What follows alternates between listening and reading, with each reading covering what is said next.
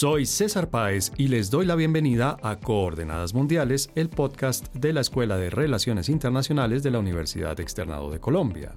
El 6 de agosto de 1945, a las 8 y 15 de la mañana, la bomba nuclear Little Boy explotó en la ciudad japonesa de Hiroshima. De inmediato murieron al menos 60.000 seres humanos. Tres días después, el 9 de agosto, explotaría una segunda bomba atómica, Fat Man, esta vez sobre la ciudad de Nagasaki, en la que mataría a más de 70.000 personas. En total, se calcula que más de 200.000 personas murieron como consecuencia directa de las explosiones o de la radiación que quedó en el ambiente de estas dos ciudades. Estas dos han sido hasta ahora las únicas ocasiones en las que se han utilizado militarmente las armas nucleares. La decisión de Estados Unidos de utilizar las armas nucleares en contra de Japón sigue generando controversia. Para muchos, era evidente que Japón estaba a punto de rendirse, dando con ello fin a la Segunda Guerra Mundial, por lo que no era necesario bombardear esas dos ciudades. Para otros, Japón aún contaba con recursos que, si bien no eran suficientes para ganar la guerra, sí le hubiera permitido resistir la ofensiva de Estados Unidos y de Rusia, causando numerosas bajas entre las tropas aliadas.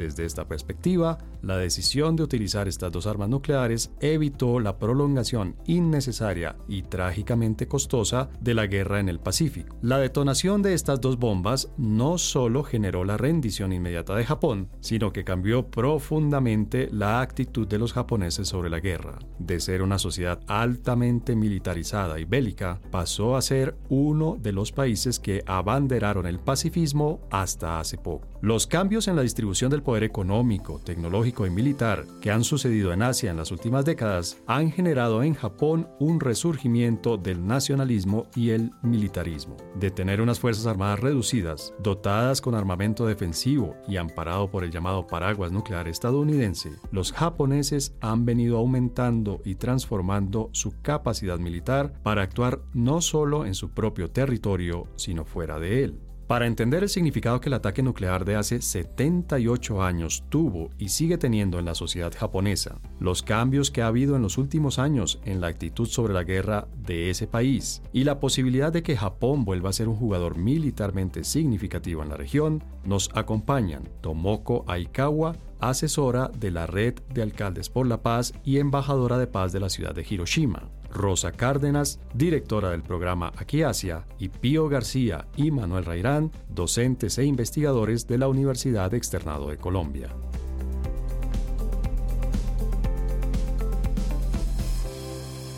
Bueno, pues hoy tenemos un tema, un tema que es de los temas que marcan profundamente la historia de la humanidad y también marcan profundamente lo que son las relaciones internacionales del siglo XX y por supuesto de lo que va ocurrido del siglo XXI. Y para hablar de este tema, que como digo es un tema muy importante y alrededor del cual hay mucho dolor y también hay una cantidad, digamos, de, de aristas, nos acompañan desde Buenos Aires la señora Tomoko Aikawa. Señora Aikawa, muchas gracias por aceptar la invitación y conectarse a este episodio de Coordenadas Mundiales. Konnichiwa, yoroshiku Hola, mucho gusto.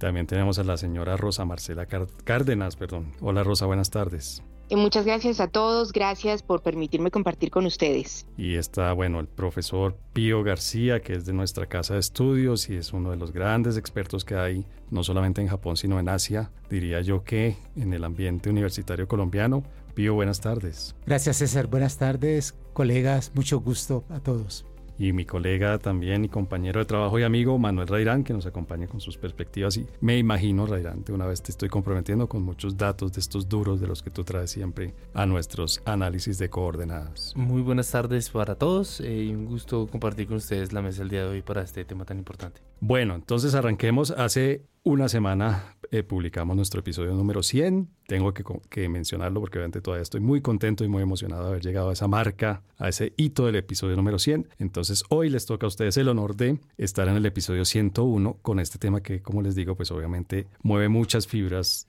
tanto emocionales como políticas. Y quisiera comenzar precisamente por eso con la señora Ikawa Señora Ikawa, setenta y tantos años después de lo que sucedió en Hiroshima y Nagasaki, cómo se, se entiende, cómo se cuenta, cómo se, se mm, procesa, si me permite la palabra, esos dos episodios en la historia de Japón. Hoy en día, cómo lo entiende la sociedad japonesa de hoy, eso que sucedió hace tantos años. Eh, en realidad, bueno, Hiroshima y Nagasaki se sitúan en Japón, sin embargo, ese es el tema internacional y del mundo y porque la bomba atómica que se han caído este, en el cielo de Hiroshima, tanto como en Nagasaki, eran tan pequeñas, este, se acuerda que fue el 6 de agosto y el 9 de agosto de 1945, hace 78 años atrás. Imagínense que hoy estamos comunicados con este podcast, este, gracias a ustedes, superando la frontera y horario. Y esa cosa no podíamos imaginar aquel entonces. Entonces, el avance tecnológico que está es, no es problema de esas dos ciudades puntuales, Nagasaki y Hiroshima. Así que bueno, nosotros seguimos reclamando, este, realizando las ceremonias por la paz y este, para apelando al mundo y este, el sentimiento de los, de los sobrevivientes dice que no vuelva jamás el mismo error, la humanidad es el sujeto y además, este, bueno, para que sea la última ciudad. Nagasaki este, como donde se utilizó la bomba atómica. Y además, digamos, de esa visión que se tiene de, de, que no vuelva a suceder, ¿es, ¿es algo que uno podría entender como una especie de trauma colectivo, señora Ikawa? No, no, eh, es simplemente para pedir la paz en el mundo, porque es uh, con esa circunstancia y la coyuntura este, mundial que, este, y con el uso de ese avance tecnológico, aquel entonces, este, por ejemplo, epicentro de donde cayó la bomba atómica este, cerca del, del puente Aoi-Bashi y este, donde está la cúpula de bomba atómica, eh, es que este, ahí de ahí más o menos cuatro kilómetros radiales, pero fue la explosión de hace 78 años atrás. Y imagínese hoy este, cómo podría pasar eh, no, no se puede calcular este, muy racionalmente científicamente, pero bueno, este, si, si surgiera eso, es, este, bueno, no es problema de una ciudad, sino muchos países. No queremos que se caiga, por ejemplo, en Colombia, no es la cuestión de Bogotá, sino también puede llegar a Cari, que más o menos donde hay muchos japoneses, también puede ser de Venezuela, toda la parte de México, a lo mejor ya América Latina en era con una sola bomba atómica de hoy podría desaparecer. Entonces es un, no solamente reclamo, este, sino es como que avisando, alarmando el mundo, este, no se puede convivir con esas fuerzas nucleares. La única forma de estar en salvo es la abolición de fuerzas nucleares. Entiendo. Y, y digamos, en ese tema, Rosa, yo te oí hace un momento extra micrófonos hablando en un japonés que para mí sonó muy fluido, porque creo, creo la verdad, Rosa, que cualquier japonés para mí suena muy fluido pero te oí hablando con cierta, digamos, eh, habilidad en japonés. ¿Tú viviste en Japón un tiempo más o menos largo? Eh, César, muchas gracias y de nuevo un saludo a todos. Les comparto que sí, efectivamente tuve la oportunidad de estudiar en Japón gracias a una beca del gobierno japonés. Estuve allí haciendo mis estudios de maestría y también tuve la oportunidad de trabajar en Japón un tiempo. Y esto claramente también me da una mirada importante, interesante acerca de, de esta temática de la que estamos hablando hoy, César. Y precisamente te quería preguntar por esa mirada como extranjera que vive en Japón, ¿qué tanto se siente esto que sucedió como una cicatriz en la historia de Japón. César, como extranjera, efectivamente la, las posibilidades que uno tiene de entender este fenómeno, esto que vivió Japón, sentiría que siguen siendo lejanas y por eso me parece muy relevante que esté con nosotros hoy la señora Aikawa, porque seguramente su visión va a ser muy certera de todo esto. Como extranjera, sin duda, yo siento que fueron episodios impactantes. Em, tuve la oportunidad de visitar estas dos ciudades, Hiroshima y Nagasaki. Como sabemos, hay un museo allí en Hiroshima que nos recuerda un poco los episodios de la bomba. Uno entra al museo y ve algunas piezas de mucha relevancia que se te quedan grabadas en la memoria. Recuerdo, por ejemplo, una roca con una sombra en donde eh, básicamente sientes ese contacto humano que existió en ese momento. Ves también un reloj paralizado. Son imágenes que siguen calando la memoria y siguen estando allí. En Nagasaki, por ejemplo, en el Parque de la Paz está esta estatua colosal eh, que fue construida por el escultor Kitamura y que tiene su brazo extendido señalando la paz eterna que desea esa ciudad japonesa. Entonces, para uno como extranjero sigue siendo un episodio que llama la atención, que hay que recordar y que de todos modos César caló sin duda en la historia reciente de Japón. Si me permites comentarlo, si, si tenemos el tiempo ahora, yo quisiera contar estos tres aspectos que yo siento que tuvo, em, digamos, después de esta, de esta tremenda escena que vivió el país. Tres escenas me parece que fueron importantes. Y la primera yo diría que es eh, la parte política de Japón. Después de verse realmente afectado, afectada su población, eh, después de conocer este dolor que se vivió, Japón decide, claramente con un componente de visión occidentalizada, poner en su constitución, y creo que esto es clave, el artículo 9, un artículo muy reconocido y muy importante, en donde Japón dice textualmente, es un pueblo soberano que renuncia para siempre a la guerra. Y esto es un punto muy, muy importante de la política actual japonesa, que si bien ha sido, digamos que reevaluado por, desde el anterior eh, eh, gobierno del ex primer ministro, que en paz descanse Shinzo Abe, ha sido reevaluado y repensado, sigue siendo parte de la constitución japonesa. Tú viviste allá en Japón, estuviste trabajando allá como diplomático, ¿verdad, Pío? Fui varias veces como diplomático, pero estuve en investigación antes de ser diplomático. Bien, ¿y, y tu percepción coincide con la de Rosa, digamos, en cuanto a lo que significa para el Japón actual lo que sucedió en, en este momento de la historia? Bueno, Sí, claro. Yo tuve la oportunidad de estar en Hiroshima, en Nagasaki, en 1986. Habían pasado 41 años desde la de las bombas en Hiroshima y Nagasaki y todavía el panorama humano era conmovedor. La mayoría de las gentes, de las personas con las que uno hablaba, eh, adultos, jóvenes, todos tenían un profundo sentimiento de paz y del papel de Japón como un líder de la paz mundial, porque la visión de ellos dentro del mundo se veían como unas víctimas de una guerra que había sido absurda, que ya no querían repetir esa aventura de lanzarse a la conquista de otros espacios y que habían recibido un castigo demasiado desproporcional a lo que eran sus reales fuerzas en, de, en la guerra en ese momento. Con el tiempo, otras casi cuatro décadas después, las cosas han ido cambiando. El tiempo ha ido llevándose muchos de los de las personas que vivieron en carne propia y las nuevas generaciones están un poco más complacientes con la remilitarización de Japón, que es un hecho. Ya el presupuesto militar de Japón toma el 2% del Producto Bruto, lo cual fue un tabú hasta estos años. Lo acaba de mencionar la profesora Rosa y es que desde la administración de Shinzo Abe, pues eh, se entró en una política fuerte de acrecentar el presupuesto militar y toda la modernización de la defensa con el fin de participar más activamente en escenarios locales, es decir, de Asia Oriental, de guerra y también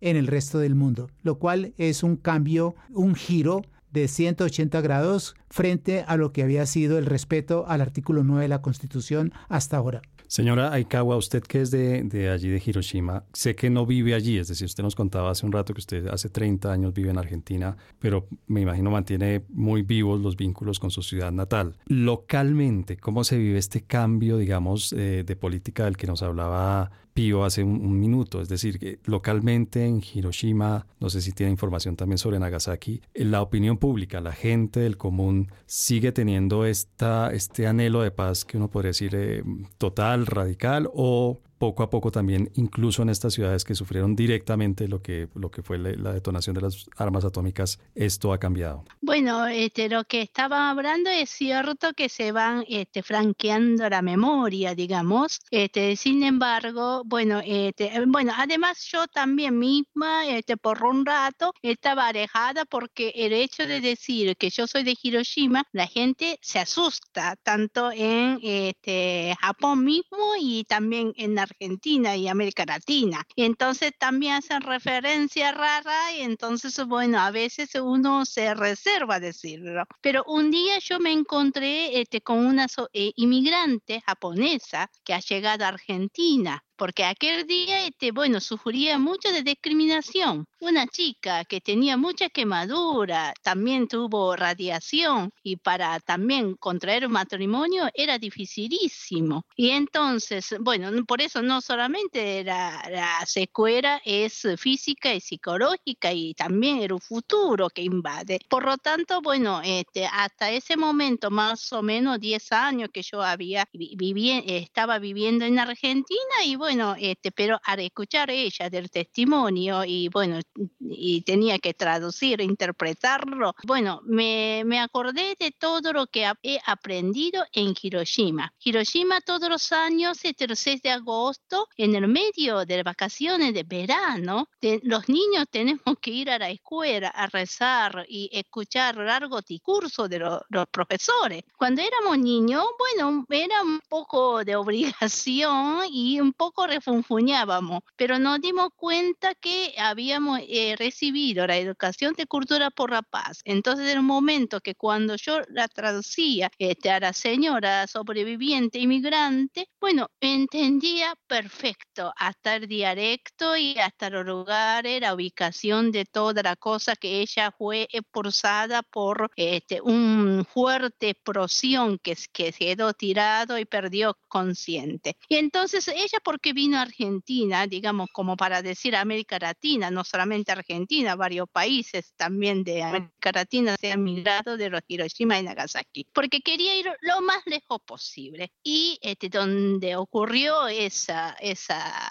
catástrofe, y además este, estaba, está, bueno, cuando le daba testimonio, estaba muy feliz porque acá en Argentina, digamos América Latina, te este, recibieron con brazos abiertos y además te este, tenía mucha comida, mucho alimento. Aquel entonces este, en Japón era muy escaso y faltaba muchos recursos. Entonces, eh, bueno, América Latina es un país extraordinariamente, las personas son muy cálidas y con mucha comida abundante y muchos recursos naturales. Y bueno, entonces, bueno, eh, bueno, una de las cosas es este, defectos en antípoda, pero igualmente se nos hacen complementarios, ¿no? Entonces, bueno, eh, volviendo al tema de que muchos japoneses están retomando, o sea, las nuevas generaciones también empezaron a prestar atención de lo que decían abuelos o a lo mejor bisabuelos desde ya, porque han pasado 78 años y el promedio de los sobrevivientes 84 años. y además, bueno, los de 78 años ya eh, eran era bebé aquel entonces, apenas nacía, y eso ya tiene 78, así que algunos, pero están retomando como la raíz, digamos, como yo también, este, empecé a transmitir lo, lo, lo que se ha ocurrido y además muchos argentinos. En realidad empecé Fundación Sadako, acá de una organización sin fin de lucro y para transmitir el espíritu de Hiroshima y Nagasaki, es que eh, muchos argentinos estaban haciendo mil grullas por la paz de la campaña, sin, sin, sin la presencia de la colectividad japonesa en algunas localidades. Entonces, la verdad, me sentí muy conmovida y entonces empecé a poder transmitir lo que, lo que pasó en Hiroshima y lo que se siente a la gente y lo que tienen que saber todas las personas del mundo. Bien, muchas gracias. Rosa, nos contabas hace un rato que pues cuando tú viviste allá fuiste a visitar estas dos ciudades, viste obviamente los lugares emblemáticos, simbólicos de lo que sucedió. ¿Tú sentiste, digamos, en, en, la gente, en el espíritu de la gente, un frente a, a lo que había sucedido, una, una actitud que fuera como de, no sé, culpabilizar a, quien eh, envió las bombas y las hizo detonar, eh, o culpabilizar al gobierno que había en ese momento en Japón que decidió entrar a la guerra, o simplemente una actitud de que es algo que, que no hay que olvidar, pero que por supuesto no hay que repetir nunca más. César, mi percepción fue eh, que me encontré con unas ciudades con mucha calma, con mucha tranquilidad y casi que con ese emblema de paz en, todo momento. A mí particularmente me, me, gustó muchísimo la experiencia de Nagasaki porque además del componente de la bomba atómica, tiene un componente que nos une un poco más porque fue ese punto de entrada de Occidente a Japón, de la influencia portuguesa, de la influencia incluso católica. Tú vas a Nagasaki y ves muchas cruces. Incluso había una iglesia muy grande, eh, si no estoy mal, su nombre es Murakami, que era la iglesia más importante católica de ese entonces, que fue destruida por la bomba. Allí había una virgen que claramente fue afectada por la bomba, tiene rasgos eh, de quemaduras y demás, y esta virgen se sigue venerando como la Virgen de Nagasaki. En fin, eso me pareció que tenía una conexión importante con América Latina por ese componente religioso y que le daba a la ciudad un ámbito incluso más pacífico del que ya tiene por, por naturalidad. Es gente también mucho más amable, muy cordial, gente costera, ¿no? Gente quizás un poco eh, más, eh, no quisiera decir amigable, pero sí, gente un poco más cercana a, las personas porque eh, pues no tienen este ritmo de las ciudades, de, de las grandes ciudades como lo es Tokio. Y sin embargo, yo creo que puedo generalizar diciendo que la gente de Japón es en general gente que, que entiende la paz y que busca la paz, gente que piensa en el otro. Y esto es algo que cualquier extranjero, pienso yo, y podría asegurar sin duda percibe al visitar Japón. Bien, y eso nos lleva, yo creo, pues ya para, para ver este, este tema desde otra perspectiva, nos lleva a, con Manuel Reirán a, bueno, yo creo que es la pregunta obligada desde la historia, desde las relaciones internacionales, y es si esto se hubiera podido evitar, digamos, la, en algún momento en el gobierno de Estados Unidos alguien tomó, alguien digo de manera individual, de manera eh, colectiva, el grupo de personas que tomaban decisiones, llegaron al, punto en el que decidieron lanzar estas, estas bombas y, con, sabían lo que iba a suceder, es decir, tenían una idea de la magnitud de la destrucción que esto iba a generar, Manuel. Y esa pregunta es muy, muy buena, César, en la medida que aquí hemos entrado hablar sobre Japón y que obviamente no hay que reducir las consecuencias de la bomba de Hiroshima y Nagasaki, pero aquí se nos está olvidando otra bomba atómica antes de la Hiroshima y Nagasaki, que fue la de Nuevo México el 16 de julio de 1945. No hay que olvidar que el proyecto Manhattan, eh, de este proyecto Manhattan resultaron tres bombas, la primera se probó en México, eh, Nuevo México, perdón, eh, y las otras dos en Hiroshima y Nagasaki. Mucho se habla de Japón, poco hemos abordado el tema de México también, y en donde poca reivindicación hay sobre también sobre todos estos niños y población que vivía alrededor. Y creo que no existía, no, no, no, conocían la magnitud de lo que estaban haciendo, en la medida que si ustedes googlean pueden ver la foto de, de Robert Oppenheimer, que está tan, tan famoso ahora por la película, pero está junto con el general Leslie Groves a su lado, están al lado de donde cayó la bomba nuclear y que realmente pues ni siquiera tenían la no conocían la magnitud de lo que estaban haciendo. Entonces creo que eso obviamente pues fue un elemento de que la humanidad no estaba, no era consciente de lo que hacía. Yo soy una persona que cree que firmemente podemos llegar a, si me lo quieren poner un poco más kantiano desde el ejercicio de la razón, no creo que sea necesario llegar al punto de ir a la guerra y mucho menos desde esta perspectiva nuclear. Estados Unidos lo lanza, uno, luego esta primera prueba, y por eso inicié por allí, la primera prueba el 16 de julio, el 45 en Nuevo México. Pero también hubo dos, eh, pues, digamos, dos factores eh, principales para que Estados Unidos eh, lanzara la, la, bomba atómica en Japón. La primera de ellas era el costo, el alto costo económico que estaba ya Estados Unidos gastando en la Segunda Guerra Mundial y que obviamente, pues, el continuar en una guerra contra Japón, pues, iba a ser un golpe mucho más fuerte para las finanzas estadounidenses. Además de que Estados Unidos eh, pues, eh, entendía que los, los, los kamikaze pues obviamente podían destruir con mayor facilidad los barcos, los navíos estadounidenses y que obviamente era un golpe pues certero para las fuerzas estadounidenses. Entonces en ese sentido esa era la lógica en ese momento y la otra lógica era también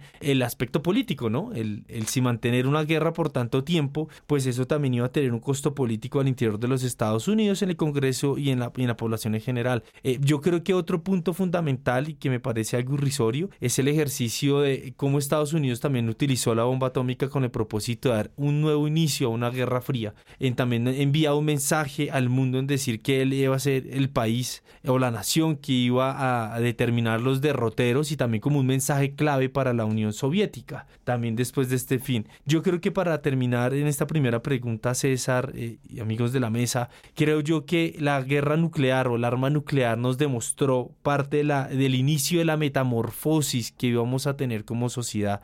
Yo que comúnmente antes de la, del arma nuclear, esta, las sociedades estaban eh, acostumbradas a que se creaba la norma y pues digamos luego se cometía la infracción de la norma. Pero el arma nuclear fue un claro ejemplo de que primero se hace la infracción y luego se crea la norma. Obviamente esa catástrofe global pues lo que hizo fue romper unas normas sagradas que iban al punto de la existencia de la humanidad y de la civilización. Y ese primer punto que, que es tan violento hacia romper los mínimos principios de la existencia humana nos llevó a, a un segundo punto que es muy característico de estos riesgos globales, como es el arma nuclear, el cambio climático, entre otros, o las crisis financieras. Ese segundo es que hay una conmoción antropológica. Realmente esto nadie lo esperaba eh, eh, de esta dimensión, en donde, pues, digamos que pasamos, digamos, tengo que meter algo como teoría de relaciones internacionales, pasamos de un equilibrio de poder a un equilibrio del terror. ¿No? Es decir, quién iba a tener y a infundir más miedo en este mundo y que obviamente esa conmoción antropológica nos llevó a crear los convenios de Ginebra, nos llevó a fortalecer todo un sistema internacional jurídico, legal para el manejo y el uso de, este tipo de armas eh, y obviamente el funcionamiento de la guerra. Y yo creo que esas dos, tanto la infracción crea la norma y no al revés, y la conmoción antropológica nos llevó a una catarsis social, que es como lo decía anteriormente, cómo creamos estas nuevas, que, nuevas normas que nos permitan limitar las armas. Y creo que allí, y es interesante cuando uno revisa la Guerra Fría y todo el proceso de negociación de las armas nucleares, es la manera de que habían dos vertientes. Una que era el control de armas, es decir, limitar las armas, permitirlas porque supuestamente eso nos iba a permitir que no hubiese un escalamiento, eh, una disuasión, y la otra que es la abolición, eh, ah, ya, volvemos, ya vamos a volver a este tema porque por supuesto en el segundo segmento vamos a hablar de, la actualidad en lo que tiene que ver con, eh, con el armamento nuclear y bueno, y todo lo, lo, que tiene que ver con ese tema específicamente, pero quisiera preguntarle ahora, Pío, una, una pregunta similar a la, de, a la que le formulé a Manuel, pero si es posible, Pío,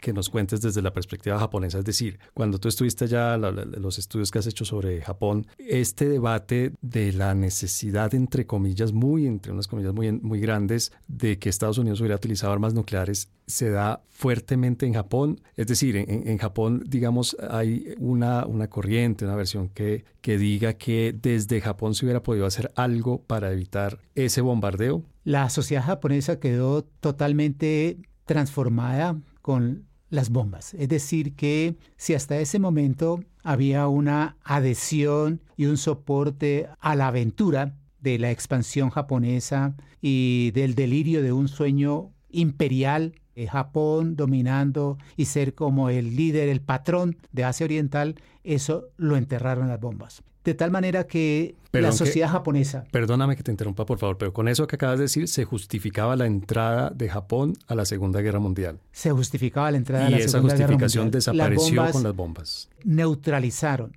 traumatizaron a la sociedad japonesa de tal manera que se volvió una sociedad pacifista. Se convirtió en una sociedad pacifista y aceptó el artículo 9 que acaba de citar Rosita de que Japón no interviene en conflictos internacionales y sus fuerzas son fuerzas de autodefensa a tal punto que a raíz del Tratado de Seguridad con Estados Unidos de 1952, pues el gobierno empezó a recibir incluso presiones de Estados Unidos para ir aumentando el gasto de la guerra por encima de esa prohibición de participar en eh, conflictos externos en, que está en la Constitución. Hay un movimiento muy importante que es el movimiento AMPO de 1960 por el cual hubo inmensas movilizaciones de obreros, de estudiantes, de amas de casa, multitudinarias en todas las grandes ciudades de Japón contra el primer intento de cambiar ese artículo de la Constitución para tener unas Fuerzas Armadas ofensivas.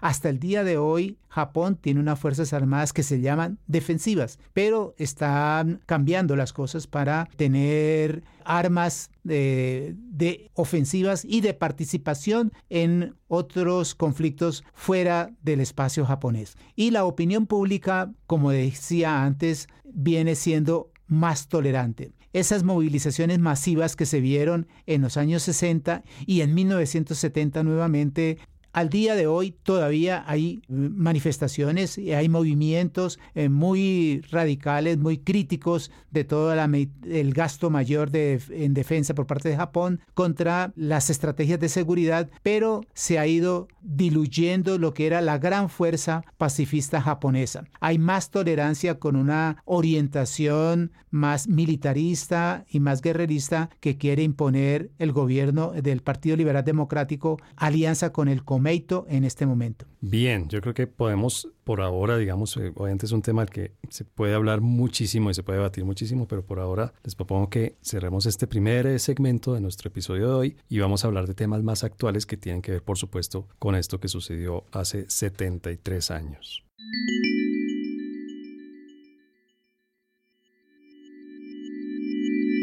En el primer segmento tuvimos una mirada general de lo que significó el bombardeo de Hiroshima y Nagasaki para la sociedad japonesa, de lo que sigue significando hoy en día, de cómo eso cambió, eh, digamos, eh, la, la, manera de ver la guerra que, que, tuvo esa sociedad y, por supuesto, todas los, las consecuencias que estuvimos eh, subrayando en ese primer segmento. En este segundo segmento yo les invito a que veamos temas más de actualidad que ya venían planteando algunos de ustedes en sus intervenciones. Y quisiera comenzar por la señora Ikawa. Señora Ikawa, hoy en día el mundo ha cambiado y la región en la que está Japón ha cambiado en el sentido de que eh, está, por ejemplo, eh, Corea del Norte con armas nucleares, está, por ejemplo, China con un, eh, no sé cómo llamarlo, un nacionalismo, si se quiere, renacido, reverdecido. ¿Tiene sentido hoy en día que la sociedad japonesa siga siendo pacifista a pesar de que el mundo a su alrededor, la región en la que está Japón ha cambiado? Una cosa también Japón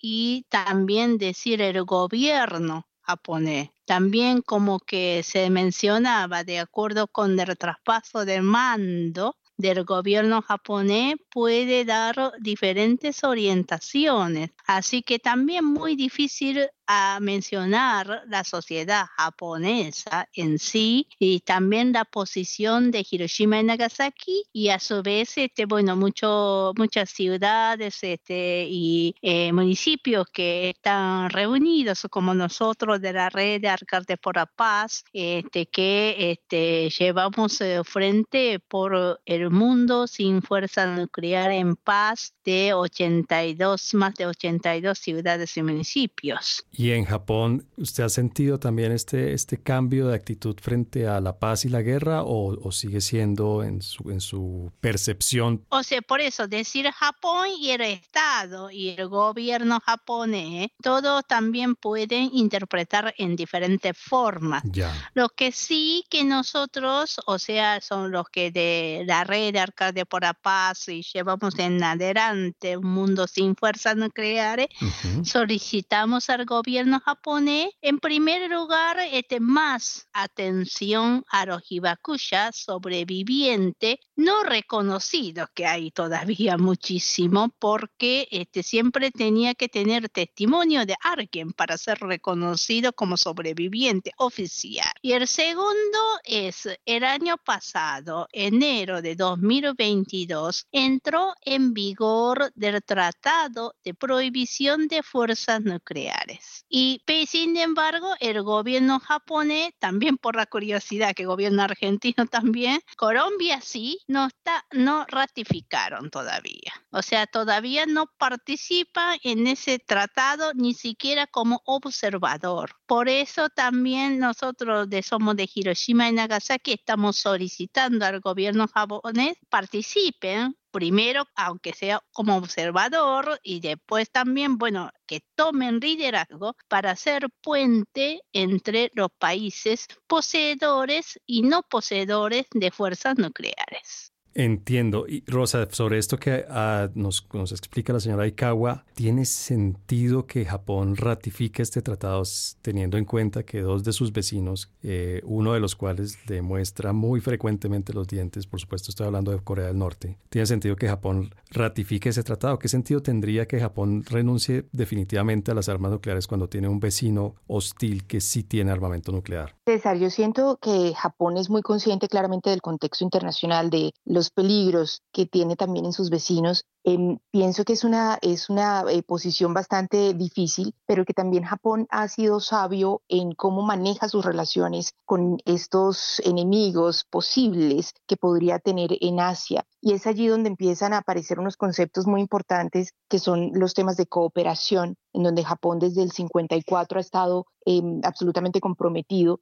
y en donde se señala actualmente que precisamente la cooperación internacional es un instrumento para asegurar el interés nacional de Japón. Y está también un componente importante, César, y es cómo Japón definitivamente depende de algunos de estos vecinos. Hablo comercialmente. Los principales socios comerciales de Japón son primero China, casi con un 23% de todo el, el comercio, luego le sigue Estados Unidos, luego Corea del Sur, es decir, para Japón también es importante tener una relación eh, de alguna manera amigable a pesar de todo el contexto con sus vecinos de Asia. Japón hace también parte desde hace poco, entró en vigor un acuerdo en enero de 2022 del que conocemos como la RCEP, la Asociación Económica Integral Regional, en donde está em, lidiando y teniendo que compartir escenario con China, con Corea, con países también del sudeste asiático con los que quizás tuvo algún tipo de, historia previa em, que quizás no fue tan certera y tan amigable. El asunto es que em, Japón siento que está manejando la coyuntura de la mejor manera posible. Sin duda, creo que es un país que aboga por la paz a pesar de los movimientos y de las voces que dicen que es importante un militarismo mayor y que está utilizando estos, estas herramientas de cooperación y de comercio para mantener una relación relativamente amistosa con el contexto de Asia.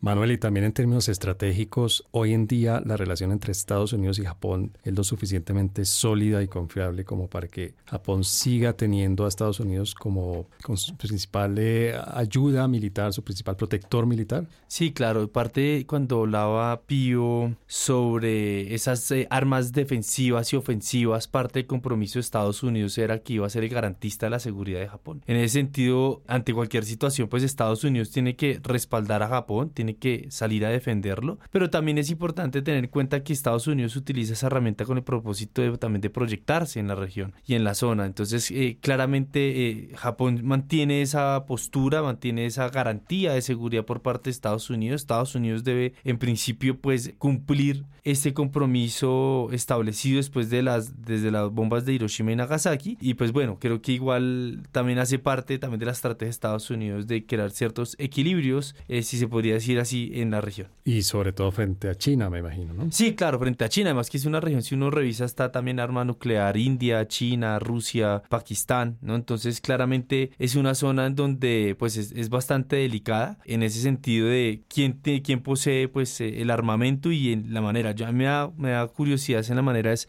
cómo después de estos sucesos, si se finalmente se puede desarrollar un pensamiento postnuclear y pues realmente eh, veo yo que estamos mirando o caminando hacia, hacia un camino en el que se caracteriza de un norte con posesión nuclear y también otros países del sur que no estaban tal vez con una intención. A mí lo parte de lo, preocupante que me, me parece en términos de que no solamente cambio político del escenario, también veo con cierta mm, cierta preocupación dos elementos. El primero de ellos es la manera también como los organismos multilaterales están siendo cada vez más, contestados, en donde pues evidencia que los cambios geopolíticos hacen que los estados no quieran continuar en estas organizaciones internacionales. Hasta el momento, afortunadamente, la OEA, que es la Organización Internacional de Energía Atómica, aún se mantiene, eh, pues digamos, funcionando en plena con rigor y con rigurosidad, sin que estos cambios geopolíticos le estén afectando eh, de manera considerable, pero sí, por ejemplo, digamos que la OEA ha tenido que enfrentar elementos importantes como por ejemplo el acuerdo AUKUS entre Estados Unidos, Reino Unido y Australia con la venta de estos submarinos, en los cuales se les está incluyendo y en la OEA, en la OEA hoy hay un debate sobre eh, los desechos nucleares de estos submarinos vendidos, si le cambia la naturaleza también de Australia en términos de energía nuclear. Entonces creo que esas instituciones siguen siendo sólidas, pero da también temor que exista un, una presión geopolítica alrededor. Y el segundo segundo punto para terminar es que creo que eh, sigue manteniendo esa relación entre el complejo de la energía nuclear con el poder de la, de la industria y la burocracia estatal. Es decir, primero no existe mucha mm, democratización de, parte de esta relación entre la industria nuclear y la burocracia nuclear y que obviamente no hay una separación entre quienes originan los riesgos y quienes lo diagnostican. Entonces creo que eso es un tema importante a pesar de que hay un avance institucional. Creo que esto se mantiene siendo una relación no, no positiva para el manejo de este tipo de armamento. Precisamente sobre ese último punto, Pío, hemos visto noticias de que se puede hacer, que se, que se va a hacer mejor con el agua de, de la central nuclear de Fukushima. Y hemos visto de nuevo que obviamente los, los vecinos de Japón están haciendo todo lo posible por evitar que Japón vierta esos residuos al mar. Hoy en día, con lo que está sucediendo, obviamente con el trasfondo de, de este tema que estamos tratando hoy, que fue el bombardeo a Hiroshima y el bombardeo a Nagasaki. Pero hoy en día, Japón es un buen vecino para los países de la región o, digamos, esto de Fukushima se suma, por ejemplo, a algo que también mencionó Rosa hace un momento y es el tema precisamente que del expansionismo japonés y cómo Japón, como potencia imperial, colonizó y manejó los eh, territorios que iba ocupando y obviamente las poblaciones que estaban en esos territorios cuando estuvo en su etapa expansionista que terminó, como tú nos explicabas, obviamente con, con la Segunda Guerra Mundial. ¿Qué tanto está cambiando la percepción de Japón eh, eh, con sus vecinos? ¿Ha logrado realmente ser, un, ser percibido como un buen vecino o todavía hay mucho resquemor y mucha desconfianza? Sí, eh,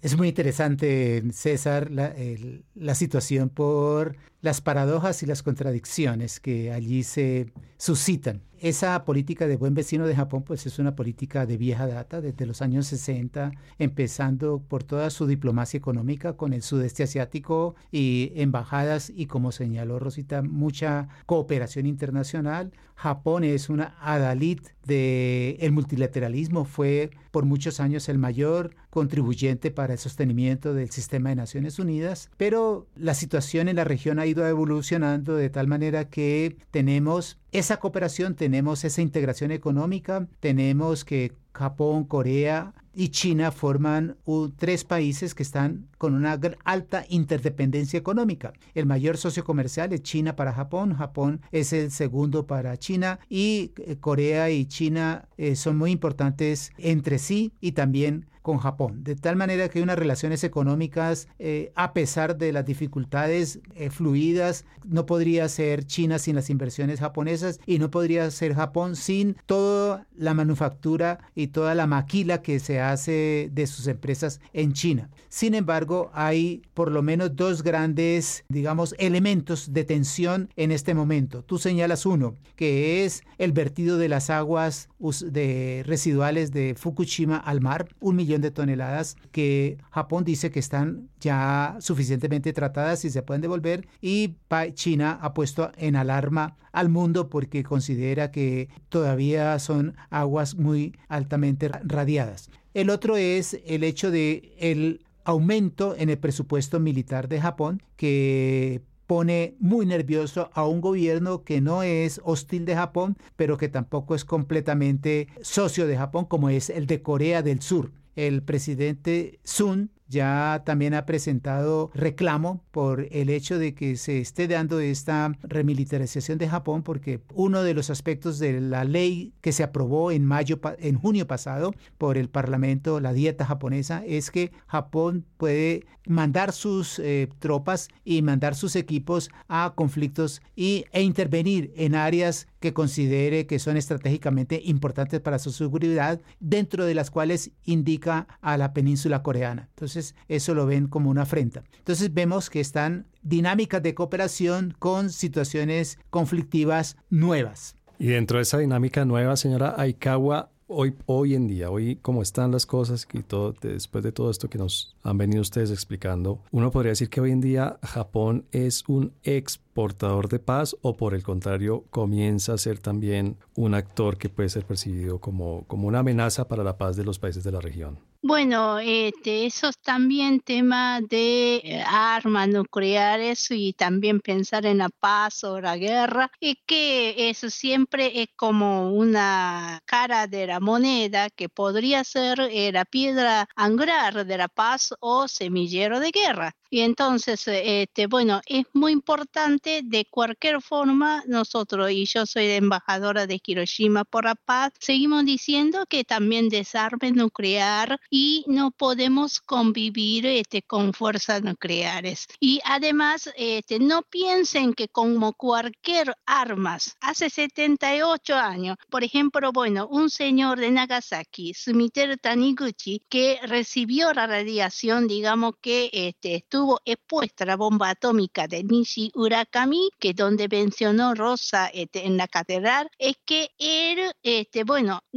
vivió, este, eh, o sea, en un infierno vivo y este, tenía toda la quemadura que ustedes habían visto, una foto de la, un joven que tenía toda la espalda roja y ese chico que, bueno, habían este, acostado primer día y al día siguiente toda la gente que estaba alrededor de los heridos se murieron. Solo él sobrevivió. Además, estaba en cama de varios años y también, además de estar en cama, cara, queso. Entonces, el testimonio dice que se abrieron hoyos entre mis este, costeras y el movimiento este, así de mi corazón y otros órganos se podían ver entre la entre la piel. Y entonces eso de, fue de 1945 y hasta 1400, no, 1949. Eh, o sea, cuatro años estaba en cama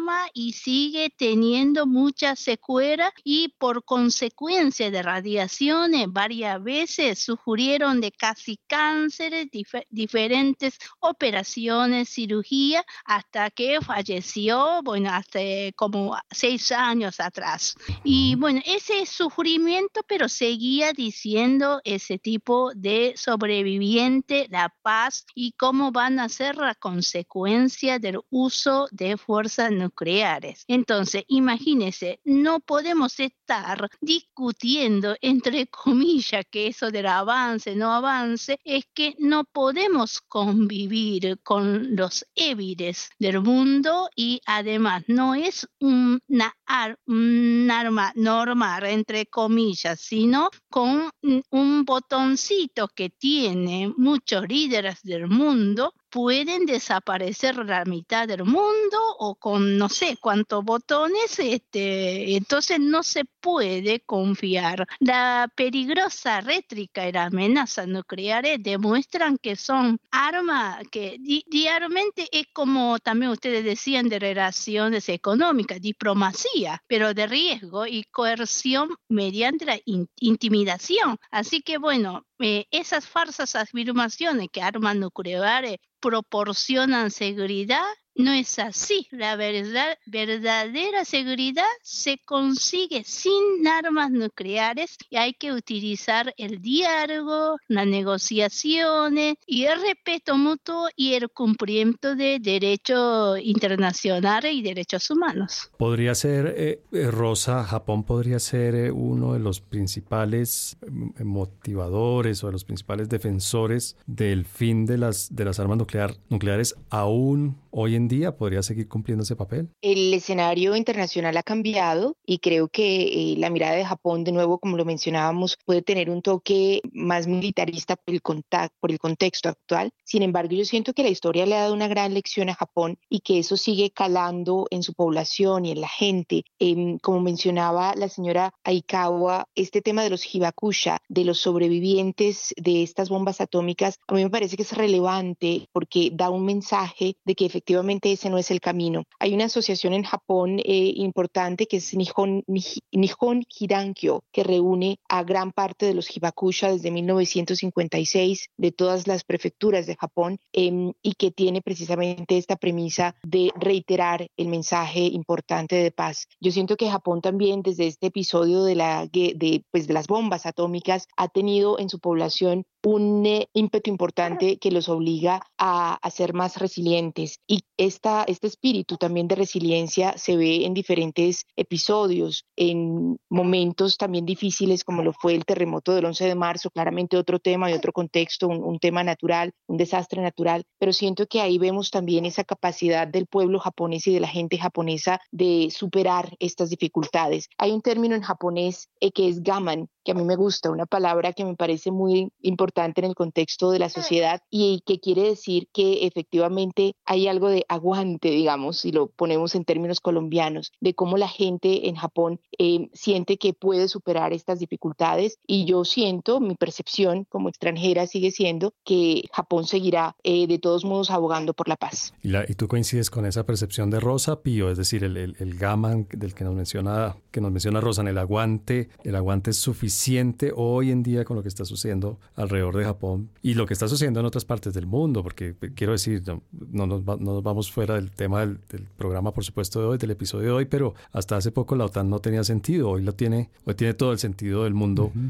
después de lo que sucedió sí. entre Rusia y Ucrania. Claro.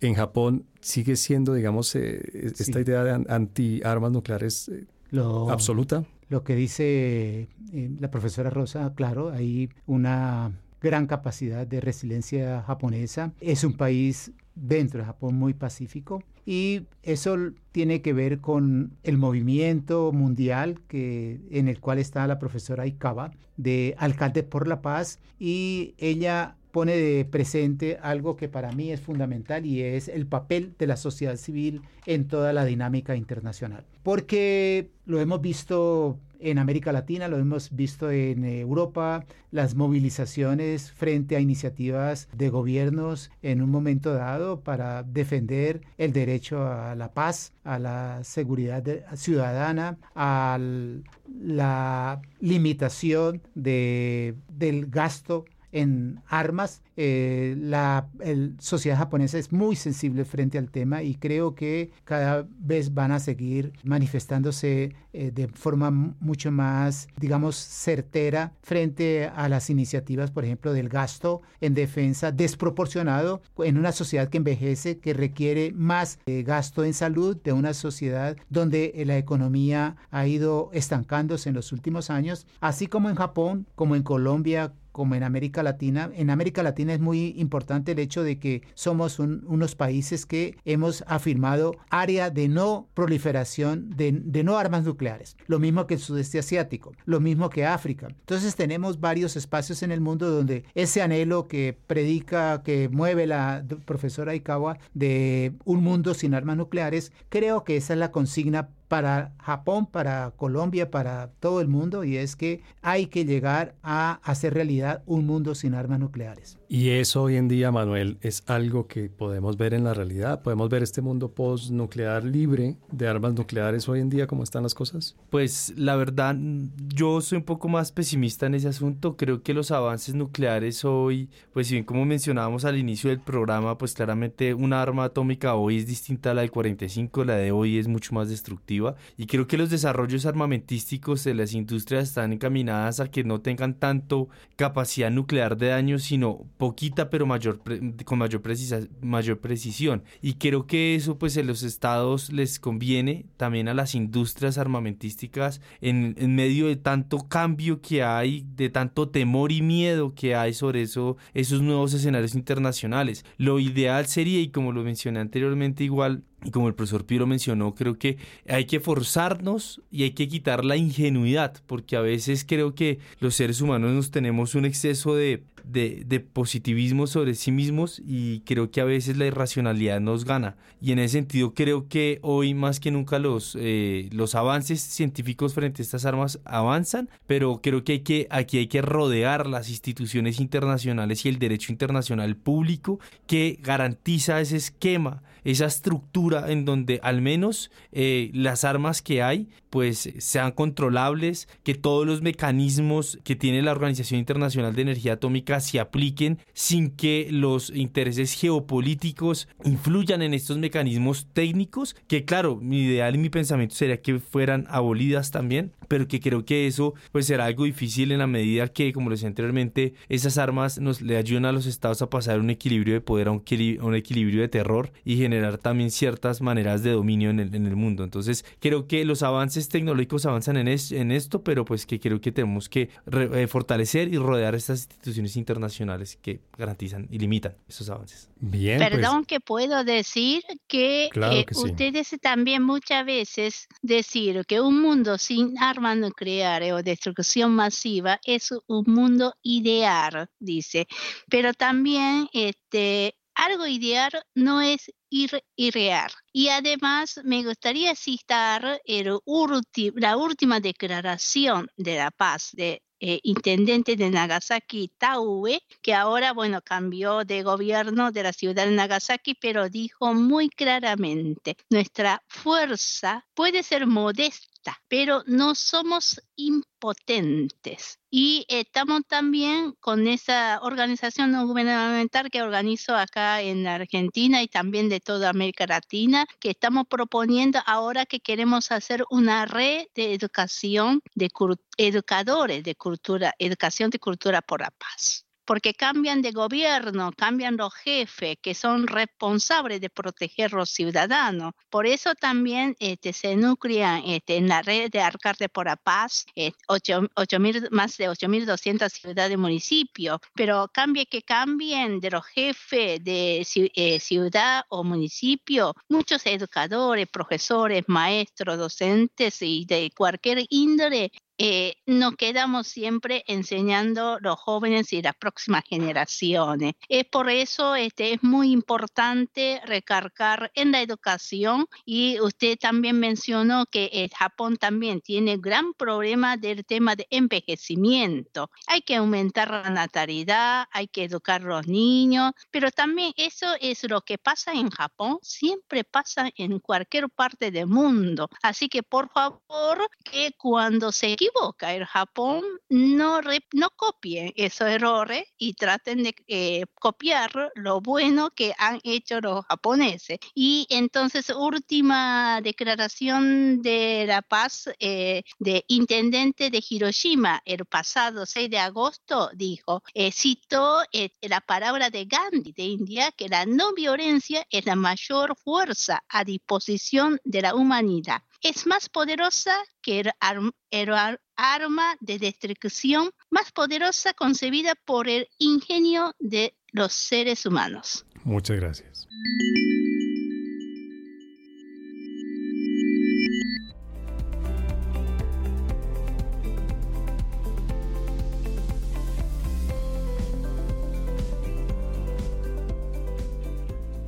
Bueno, pues este es un episodio especial, obviamente marcado por la tragedia, la tragedia que significó las dos únicas ocasiones en las que se usó el arma nuclear, a pesar de que obviamente hay una cantidad enorme de armas nucleares después de Hiroshima y Nagasaki, pues eh, han tenido más un valor de mostrar el poder que tienen los países que han alcanzado la, la, la tecnología, la capacidad de producirlas y de utilizarlas, pero pues es un episodio, como digo, marcado por la tragedia en el que nos ha servido de mucho para entenderlo, para entender su significado, para entender lo que significó en ese momento, pero lo que sigue significando hoy en día. Lo, la participación de la señora Aikawa, le agradezco mucho, señora Aikawa, que se haya conectado a este episodio de Coordenadas Mundiales. Arigato gozaimasu. Por supuesto también a la profesora Rosa Marcela Cárdenas. Muchas, muchas gracias Rosa por habernos acompañado.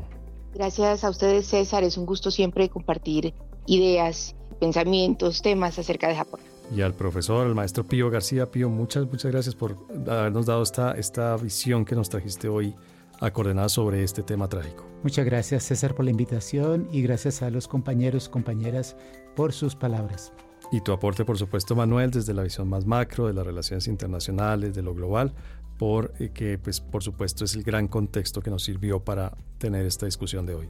Muchas gracias César, a todos los colegas que compartimos hoy eh, mesa aquí en Coordenadas Mundiales y también quiero aprovechar para felicitar a Coordenadas Mundiales en su pues, programa número 100 y a todo el equipo que está también detrás de este programa. Y por supuesto, gracias, porque precisamente gracias a Javier Sandoval, que nos acompaña en la grabación y la edición, a Rafael Piñeros, que hace todo el trabajo enorme, enorme, enorme de producción, y a todas las personas que escuchan Coordenadas Mundiales. Muchas, muchas gracias.